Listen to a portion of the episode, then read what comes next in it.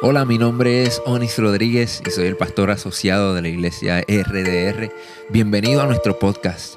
Si aún no lo has hecho, toma este tiempo para suscribirte, conéctate con nosotros, hazte parte de nuestra familia. Esta es nuestra manera de invertir en ti y por eso queremos conectarnos contigo para que obtengas todos los recursos que proveemos para ti.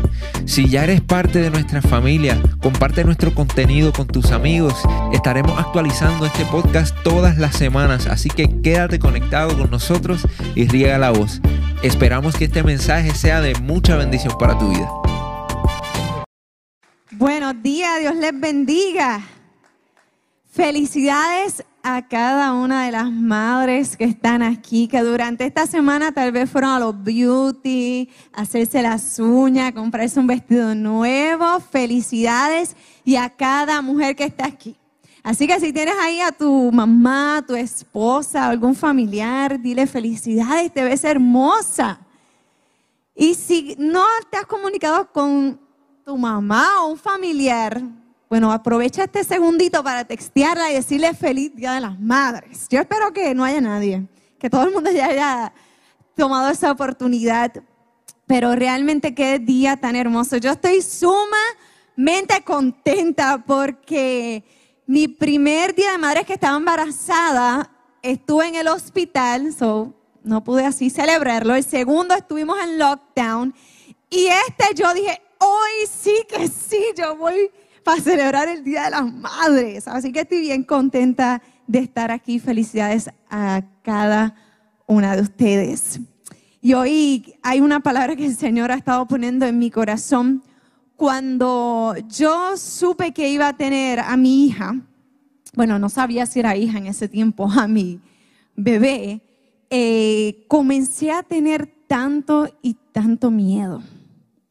No sé si las madres o padres aquí pasaron por lo mismo, pero para mí yo decía, ay Dios mío, el tiempo que estamos viviendo es tan difícil, las cosas que vemos en la televisión, lo que escuchamos en la radio, la sociedad en general, las cosas que están pasando en este tiempo. Y durante mi embarazo me pasaba orando y yo, ay Señor, libra a mi hija de esto, o a mi hijo de esto, de esto y de tantas cosas. Y cuando supe que era niña, pues oraba y oraba. Y cuando nació pequeñita, ahí comienzan los terremotos y luego llega la pandemia. Al principio no sabíamos qué era el COVID-19, no sabíamos qué estaba pasando. Veíamos que en las noticias en otros países la gente caminando de momento caían al suelo y comenzó a darme un pánico y un miedo. Yo decía, mi hija va a morir. Ay, mi hija se va a enfermar y va a morir. O yo me voy a morir y mi hija se va a quedar sin madre. Y eso era un pensamiento que constantemente me agonizaba. Y yo recuerdo que lloraba y lloraba delante de la presencia del Señor. Y yo, Señor, por favor, cuida a mi hija de estos tiempos difíciles. ¿Qué está pasando? ¿Qué va a pasar? Y un día, mientras estaba en mi tiempo con Dios, ah, nerviosa, en pánico, temerosa, Dios me dijo estas palabras. Me dijo, tus hijos. Y me lo dijo en plural porque yo entendí que tenía que compartirlo. Y en ese momento lo compartí. Mucha gente me dijo, wow, gracias, Dayan. Me dijo, tus hijos no han nacido en tiempos difíciles, tus hijos han nacido para tiempos difíciles. Y quizás es simple, un en y un para, pero hay algo tan y tan poderoso en esa palabra que Dios me estaba revelando. Desde ese momento la perspectiva que yo veía a mi hija comenzó a cambiar porque de verla como una víctima, bendito en este tiempo difícil que ella está viviendo, comencé a verla como una herramienta de Dios para este tiempo. Comencé a entender que ella no había nacido por casualidad en este tiempo. Ella había nacido porque así Dios lo predestinó para este tiempo. Y ahí comenzó a cambiar en mí, comencé a, estudiar en la palabra. Y ese Salmo 127, 4 lo hacía mío, que dice, los hijos son como flechas en las manos de un guerrero. Y decía, Señor, es que mi hija, eso es así, ella no ha nacido para, para vivir solamente en tiempos difíciles, ella nació para este tiempo, tú la has escogido. Y esta palabra no tan solamente es para madres y padres, esta palabra es para cualquier persona que quizás en algún momento has dicho, ay, es que nunca es mi momento. Es que siempre todo sale mal y nunca me salen las cosas bien en el trabajo o en mi familia. Como que siempre las cosas se ven difíciles para mí. Y hoy Dios está trayendo a nuestra conciencia la importancia de los tiempos difíciles, porque son importantes.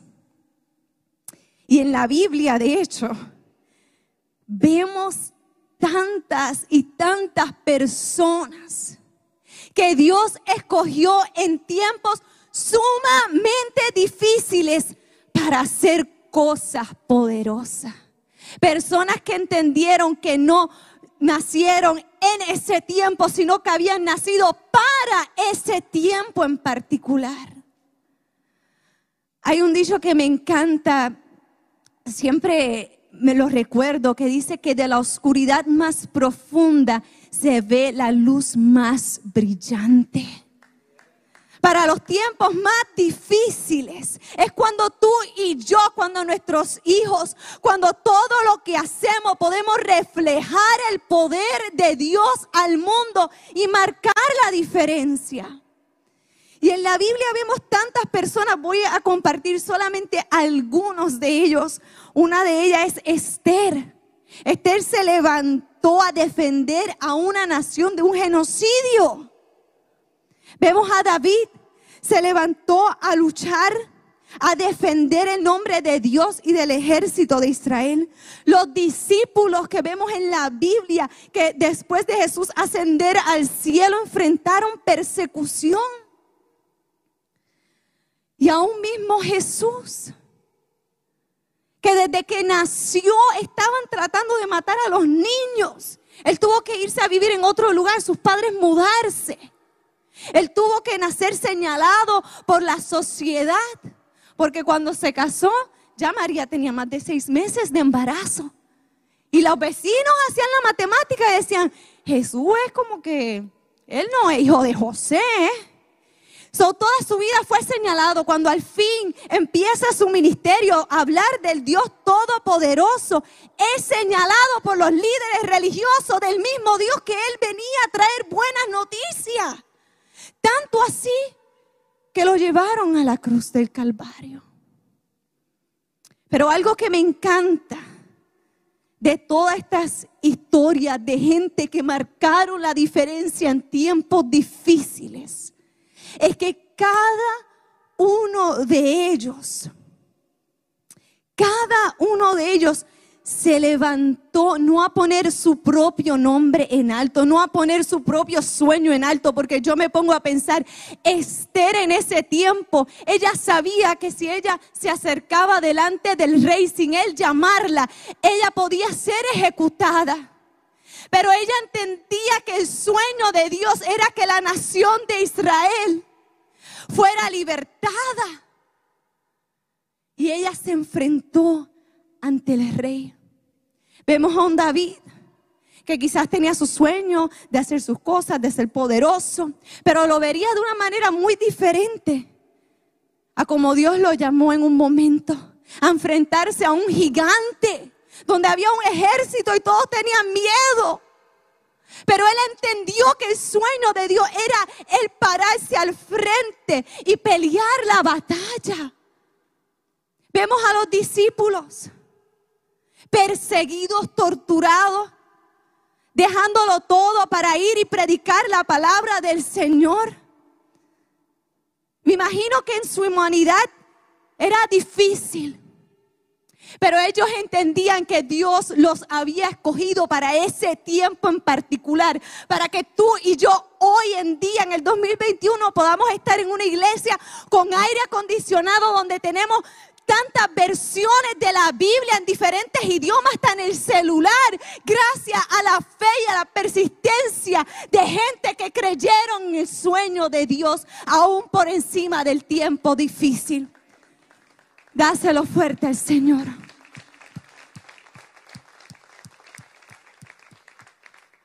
Y hasta el mismo Jesús.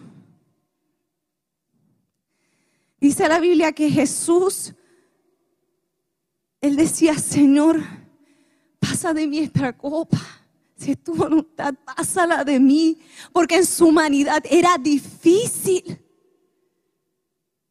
Pero él entendía que la voluntad del Padre debía de cumplirse para que tú y yo hoy podamos tener la salvación, el perdón de pecados.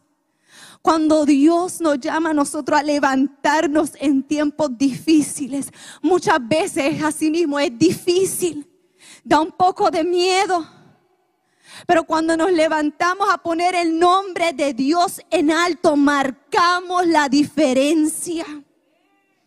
Y hoy quiero compartir con ustedes dos mujeres. Una historia quizás un poquito escondida en la Biblia de dos mujeres que marcaron la diferencia en tiempos difíciles.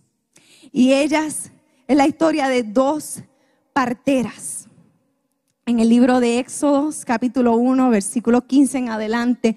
Y esta historia, cuando comienza en Éxodos, comienza a narrar de José, el soñador, su papá, sus hermanos, habían, se habían movido a Egipto y vivieron ahí muchos años, pero ya habían pasado muchos años y habían fallecido.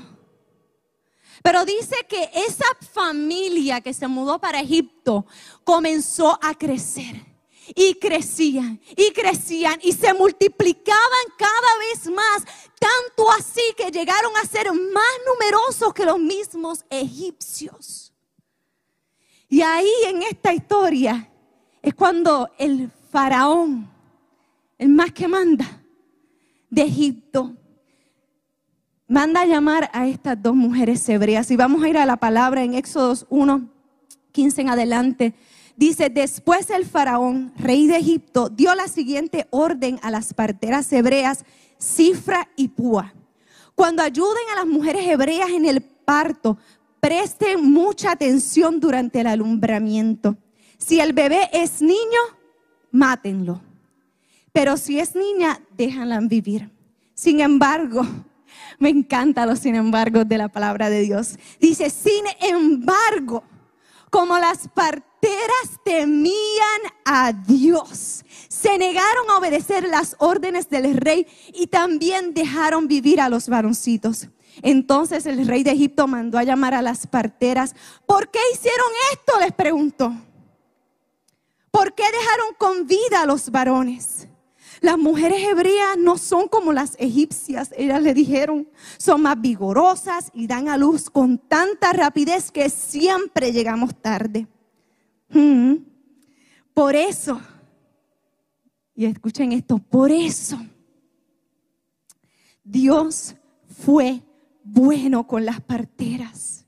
Y los israelitas siguieron multiplicándose y se hicieron cada vez más poderosos.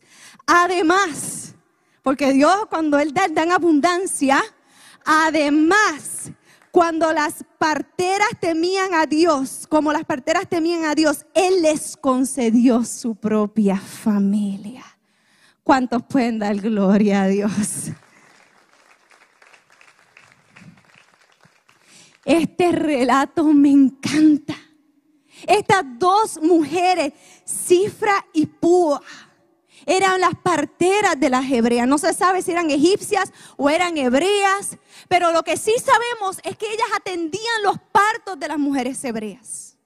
Pero no vaya a pensar usted que estas dos mujeres eran las únicas parteras hebreas que atendían a las hebreas.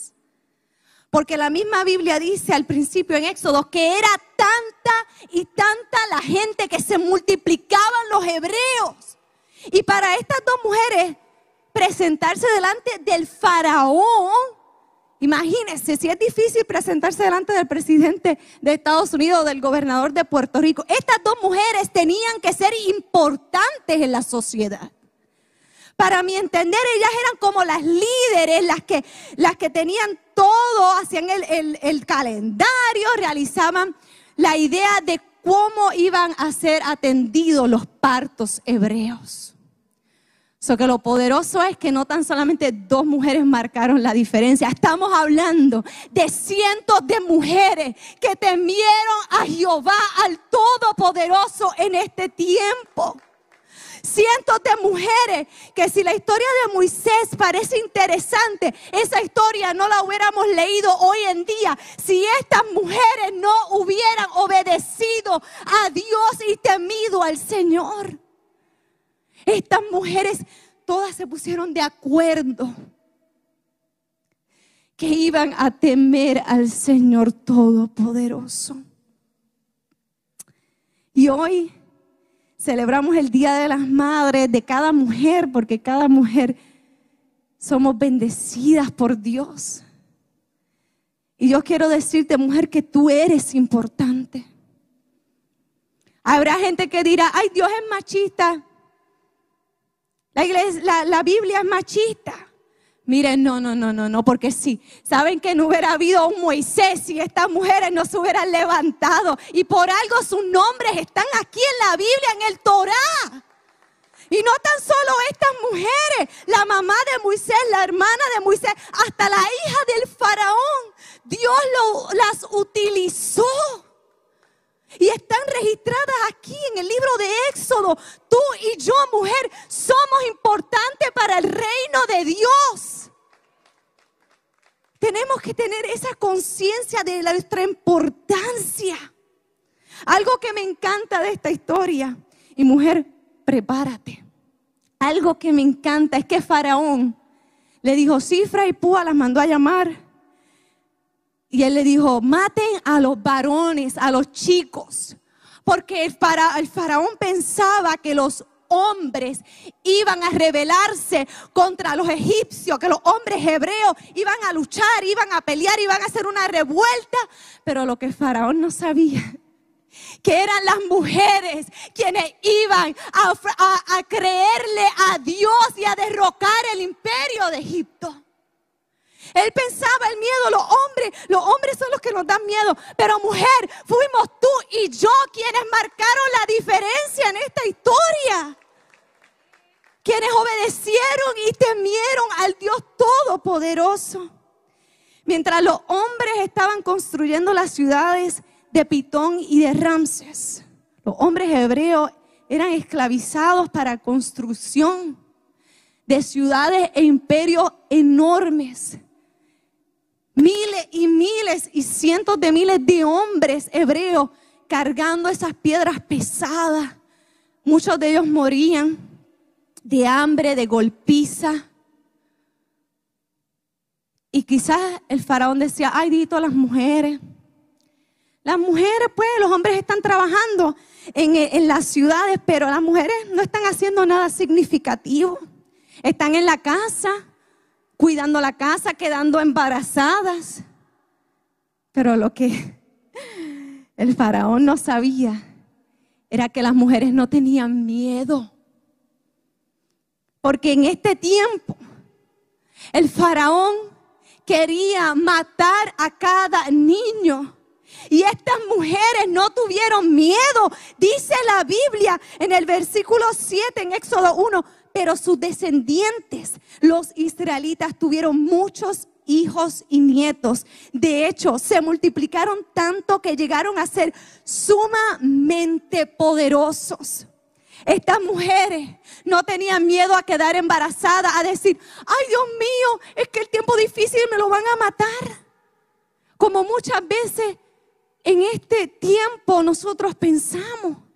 Y yo como madre y mujer, estado antes, de hecho, de quedar embarazada, un pensamiento que venía mucho a mi mente era, ay, ¿para qué yo voy a tener hijos si es que los tiempos están bien difíciles, caros económicamente? ¿Para qué uno va a tener hijos? Pero cuando yo leía esta palabra, yo decía, Señor, estas mujeres, sus hijos podían ser asesinados, pero ellas no les importaba, ellas no tuvieron miedo, ellas creían en la promesa que Dios le había hecho a Abraham de darle la tierra prometida y llevarlos a Canaán. Y ellas decían, de mi descendencia va a salir alguien que los va a libertar de Egipto. Y seguían multiplicándose porque creían en la promesa que Dios les había dado. Ellas no tenían miedo, no estaban evitando tener hijos por miedo escondida en sus hogares. Ellas todas decían, no, vamos a seguir porque de nuestra descendencia va a salir el libertador que nos va a sacar de Egipto. Y vamos a vivir en esa tierra de Canaán. Y así fue. Estas mujeres no tuvieron miedo. Ellas siguieron creyendo que aún en el tiempo difícil Dios iba a obrar e iba a hacer el milagro. Y lo dice ahí que se multiplicaban y se multiplicaban. ¿Y qué hicieron que estas mujeres marcaran la diferencia en este tiempo tan difícil que estaban viviendo? De opresión, esclavitud fue una cosa, cuando vamos a la palabra en el versículo 17, dice, sin embargo, como las parteras temían a Dios, se negaron a obedecer las órdenes del rey y dejaron vivir a los varones. Lo que marcó la diferencia en estas mujeres para cambiar ese tiempo difícil fue temer a Dios. Quizás eso pareciera muy simple. Quizás uno lo ve y dice, temer a Dios, muy simple. Pero lo que eso significa va más allá de miedo. Porque el temor que estas mujeres demostraron no fue miedo, no fue pánico, no fue miedo al infierno como mucha gente dice que de nosotros los religiosos, ay, tú eres religioso o cristiano porque le tienes miedo al infierno. Yo sé que yo no voy a ir para allá, así que no le tengo miedo al infierno. Amén. Soy yo, estas mujeres, el miedo, el temor que le tenían a Dios no era miedo, no era pánico, sino cuando vamos a la palabra. En hebreo, en cuando se escribió originalmente, la palabra que se utiliza para temor es girá y de punto RH. Y tiene diferentes significados, definiciones, dependiendo del contexto en el cual estamos hablando. Y en el contexto que, que aquí nos relata, el temor a Dios que estas mujeres tuvieron no fue de miedo, no fue de pánico, sino que fue una reverencia, un respeto, una obediencia y un cumplimiento hacia Dios. Reverencia, respeto, obediencia y cumplimiento a Dios. Y este temor que estas mujeres tuvieron a Dios es el mismo que vemos en Proverbios 9:10 cuando dice el comienzo de la sabiduría es el temor del Señor. Conocer al santo es tener discernimiento. Y me encanta la traducción lenguaje actual. Dice, todo el que quiera ser sabio, que comience por obedecer, o sea, temer, respetar a Dios. Conocer a Dios es dar muestras de inteligencia. Qué poderoso, qué poderoso para que estas mujeres pudieran tomar esa decisión tan radical de obedecer a Dios, de temer a Dios por encima del faraón.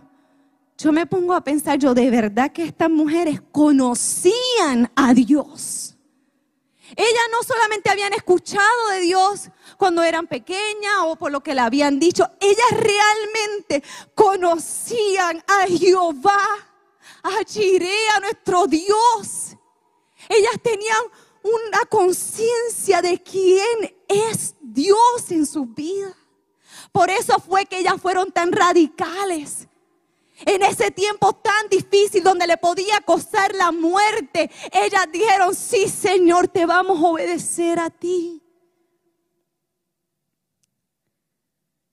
¿Y cómo tú y yo, en este tiempo que vivimos hoy en día, que es difícil, no lo podemos negar con todo lo que estamos pasando como mundo, como país, y sé que particularmente cada uno de ustedes tiene sus situaciones difíciles.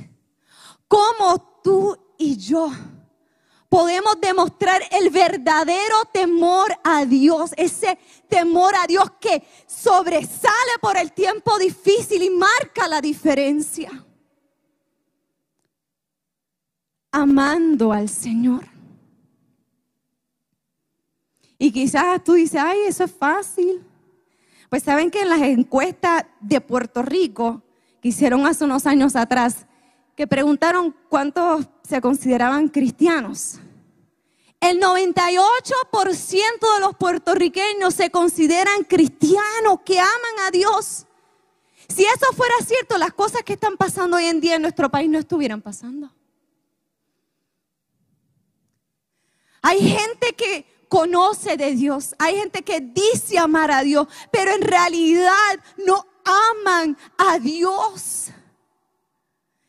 La misma palabra dice en Deuteronomio 10, 12 al 13, y ahora Israel, y ahora cada uno de ustedes, ¿qué te pide el Señor tu Dios?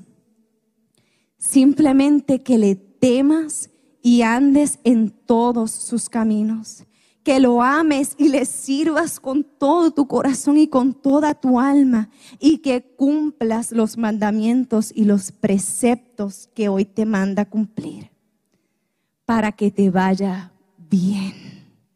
Y eso lo podemos ver en la vida de estas parteras. Ellas temieron al Señor, respetaron la orden del Señor ellas obedecieron al Señor y en la misma Biblia vemos que el Señor les concedió el favor, las bendijo, les dio hasta familia. Pero es cuando tú y yo vivimos obedeciendo, respetando, haciendo realidad los sueños de Dios. Mucha gente quiere tantas cosas buenas y no es malo, claro que sí. Dios quiere bendecirnos, pero Dios quiere que nosotros lo obedezcamos, que seamos fieles a Él, que temamos al Señor, que lo pongamos primero en todo lo que hacemos, en nuestro día a día. ¿Cómo, ¿Cómo podemos ver la mano de Dios en tiempos difíciles, en nuestros hijos, en nuestro matrimonio, en nuestro trabajo? En todo lo que hacemos es poniendo a Dios primero, es temiendo al Señor en nuestro día a día. Y créame que cuando uno decide servir al Señor y decirle, Señor, yo voy a todas por ti y contigo, el Señor nos va a poner a prueba muchas veces. Y a veces vamos a salir bien, pero a veces aprendemos de ellas. Y esta semana, algo quizás simple para muchas personas, pero ahí nosotros demostramos el temor a Dios en todo lo que hacemos a diario. Esta semana Dios nos probó a Oni y a mí y le voy a decir la verdad, no salimos bien. Sacamos D menos o F. Nosotros estamos mudando y, en la casa que, que, vamos a mudarnos hay un zafacón municipal de los que te dan el gobierno. Y está medio viejito, pero funciona, pero está viejito y está feo. Entonces yo le dije a Onis, Onis, yo voy a llamar a Obras Públicas para que me nos traigan otro zafacón nuevo, porque imagínate, nos vamos a mudar a una casa nueva, pues vamos a buscar un zafacón nuevo. Y yo llamo a Obras Públicas, y hablo con la muchacha, y ella me dice, ah, este, sí, para un zafacón, pues mira, estamos medio escasos. Y yo digo, ah, pero es que compramos una casa. Y ella, ah, pues si es para, si, si tú compras la casa, pues en esa es nuestra prioridad. Y yo, ay, qué bueno, vamos a tener un zafacón nuevo ahí al frente, no va a estar aquel feo. Entonces yo le digo a Oni, Oni, va a venir la gente, cuando ellos vengan, tú escondes el zafacón viejo. Escóndalo porque como que dentro de mí yo decía, si ven el zafacón no nos van a dar otro. Miren, yo lo, yo lo sabía de que lo sabía dentro de, de mis extrañas. Y yo, Onis, mira, este es el complot. Cuando venga el muchacho, venga la persona que viene, este, el zafacón lo vas a esconder para que nos den uno nuevo. Y llegó el día y me llaman, mira, este, Diane, sí, sí, es que estoy aquí trayendo el zafacón. Y yo, oh, ok, pues mira, este, sí, dame un momentito que voy a llamar a mi esposo. Y engancho, llamo a Onis rapidito. Y yo, Oni, coge, esconde ese zafacón que van por ahí. Entonces cuando Onis va bien obediente, y estaba Bambi en casa ese día ayudando a Onis, y están ahí, y Onis bien obediente, coge el zafacón y va con su zafacón. En ese mismo momento llega el muchacho y hace pip, pip, mira, espérate, déjame ver ese zafacón. Y allá va Onis con el zafacón y el hombre, pero es que este zafacón está bien, déjame ver. Y lo ve. Y no, no, no te puedo dar otro porque prioridad son gente que no tiene un zafacón o que no sirve. La cosa es que nos quedamos con el zafacón viejo. Una, dos, el Espíritu Santo. Ustedes no saben lo que me estuvo redarguyendo esta semana. Yo decía, Señor, qué vergüenza, ni que sepa que nosotros somos pastores de la iglesia Rey de Reyes. Y dentro de mí yo decía, Dios mío, realmente en estas cosas que parecen tan simples, nosotros tenemos que realmente demostrarle al mundo que tememos a Jesucristo. Que realmente el Señor es el dueño de nuestra vida. ¿Cómo lo demostramos? Temiéndolo, obedeciéndolo.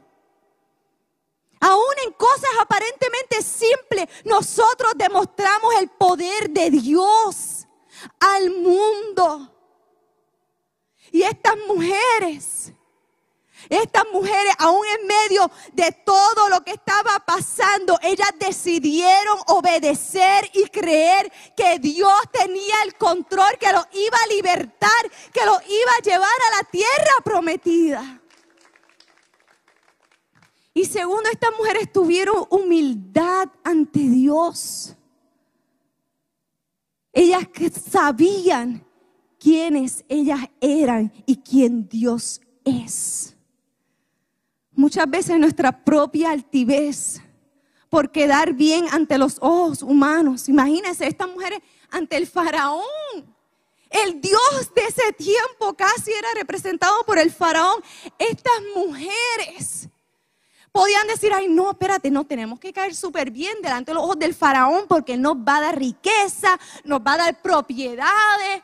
Pero ellas entendieron en su corazón donde realmente tenía que estar su humillación era ante el Dios verdadero que la iba a prosperar, que no tan solo a ella, sino generaciones de generaciones iban a ser prosperadas por su fidelidad a Dios.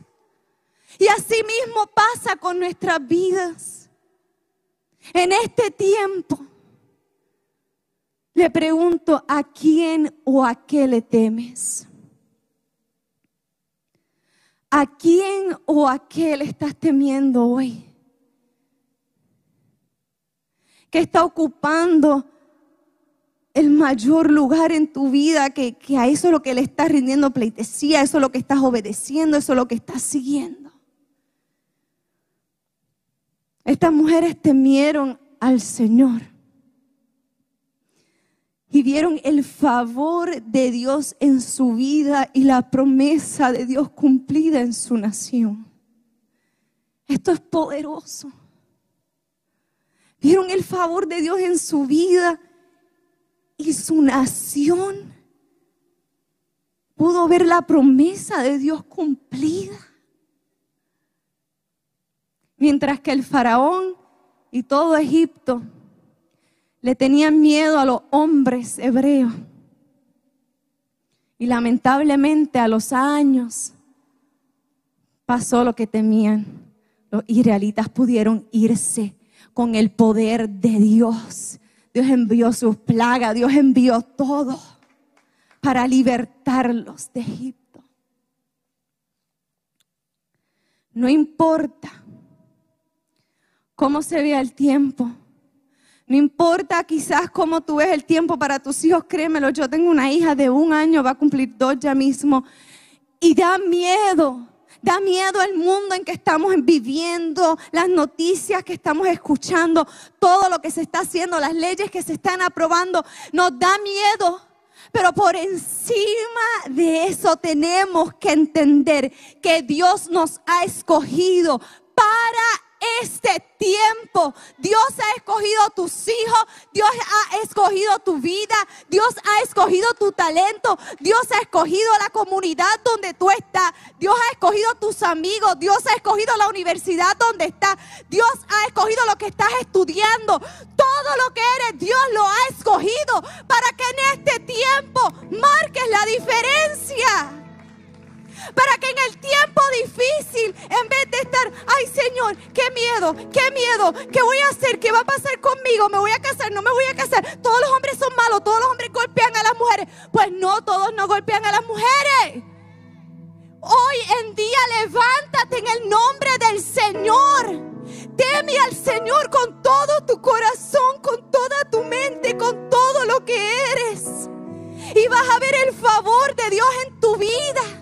y vas a marcar la diferencia.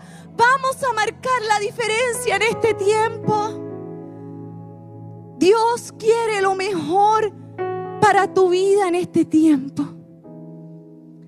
Dios no quiere verte sufrido, Dios no quiere verte lamentándote. Dios es nuestro papá. Dios es nuestro mejor cheerleader.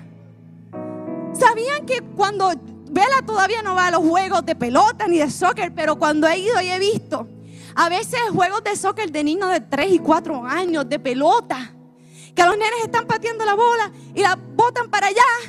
Y hay un nene allí llorando, y al otro por allá empujándose. Y la bola la sacan para otro lugar, nunca llega al gol. Pero tú ves a los papás de esos nenes, ¿cómo son? Dale, mi amor, tú lo estás haciendo súper bien. Corre, corre, corre y el nene tira la bola y no le echan el gol, pero el papá, eso mismo, trata otra vez, vente, vente, corre, corre, corre. Así mismo es nuestro Dios. Dios cree en ti en este tiempo. Dios cree en ti en este tiempo. Y Dios te está gritando, dale, dale, corre. No tengas miedo. Que si las cosas están malas, si hay enfermedad, pero dale, tú puedes. Trata otra vez. Dale, tira la patada, mete el gol otra vez, no importa. Ese es nuestro Señor, es nuestro Padre. Es el que nos está llamando en este tiempo a marcar la diferencia. Es el que nos está diciendo, para este tiempo tú has nacido para poner el nombre de Dios en alto. Para que veas el favor de Dios en tu vida. Para que veas a tu descendencia. Para que veas a tu ciudad, a tu Puerto Rico cambiar. Para que tú veas a tu familia y a tus amigos conocer a Cristo. Para este tiempo nosotros somos escogidos. Este es nuestro tiempo. Y tú que estás en línea, que estás quizás ahí llorando y dudando. Si Dios te ama, Dios te ama. Y este es tu tiempo. Este es tu tiempo, este es nuestro tiempo. Yo te voy a invitar que ahí donde estás te pongas de pie. Y habla con el Señor. Dile, Señor, perdóname, perdóname por las veces que he dicho las cosas están tan malas que, yo no veo nada bueno, mis hijos están viviendo en el peor tiempo. Perdónanos, Señor, porque este es el tiempo para el cual tú nos escogiste. Por algo estamos aquí, por algo estamos vivos, por algo mis hijos están vivos, mi esposo está vivo. Porque algo tú estás haciendo y tú me necesitas. Dile, Señor, yo te temo a ti. Yo te respeto, yo te obedezco. Perdóname, Señor. Señor, te doy gracias, Padre, por tu amor tan grande. Gracias, Señor, porque no importando el lugar donde estemos, Señor, tú sigues creyendo en nosotros. Tú sigues, Señor, gritando nuestro nombre, Tú sigues diciéndonos, tú puedes, tú puedes, sigues adelante, no te rindas, no te rindas. Este es tu momento para poder decirle al mundo quién soy yo. Perdónanos, Señor, por las veces que hemos obedecido a nuestros faraones. Por las veces que hemos puesto nuestra mirada en la gente en nuestras emociones, en, las cosas materiales. Señor, perdónanos, Señor. Perdónanos cuando el temor a tantas otras cosas, a enfermedades, Señor, miedo a que la economía de mi hogar falle. Señor, perdóname cuando he puesto todas esas cosas delante de mí. Porque tú lo eres todo, Señor.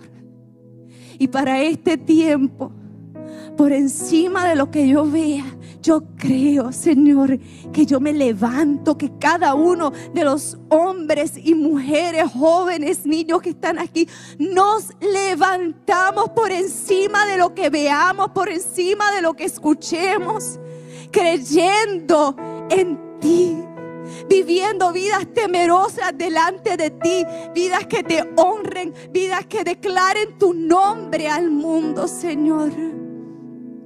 Nos fuertes, fuertes, Señor. Gracias, Señor. Inúndanos con tu amor. Inúndanos con una dosis de amor de nuestro papá. Gracias Señor porque tú eres nuestro Padre. Si hay alguien en esta mañana que llegó a este lugar dudando del amor de Dios, hoy Dios te quiere decir que Él te ama. Él te ama tanto y tanto y tanto. Y Él te quiere usar para este tiempo, para que marques la diferencia. Si hay alguien en esta mañana que nunca ha tenido una relación real con Jesús y ahí donde estás sientes el Espíritu Santo tocándote, por favor no te vayas de este lugar, queremos orar contigo. Dios te ama tanto y tanto y tanto. Y no importa lo que pase a nuestro alrededor sigamos creyendo que este es nuestro tiempo, porque lo es. Este es nuestro tiempo. El mundo nos necesita, la gente nos necesita, nuestros hijos nos necesitan, en nuestro empleo nos necesitan, que nosotros temamos a Dios por encima de todo y créeme lo que vamos a ver el favor de Dios y las promesas de Dios cumplidas. Dios les bendiga. Gracias por conectarte con nosotros. Si este mensaje ha sido de bendición para tu vida, te voy a pedir tres cosas. Primero, Hazte parte de nuestra familia. Suscríbete a nuestro podcast y conéctate todas las semanas con nuestro contenido. Número 2. Comparte nuestro contenido con tus amigos. Y número 3. Considera la posibilidad de asociarte con nosotros. Si Dios ha impactado tu vida a través de este ministerio, ayúdanos con tus donaciones a continuar bendiciendo a mucha gente. Lo puedes hacer yendo a iglesiardr.com diagonal donaciones.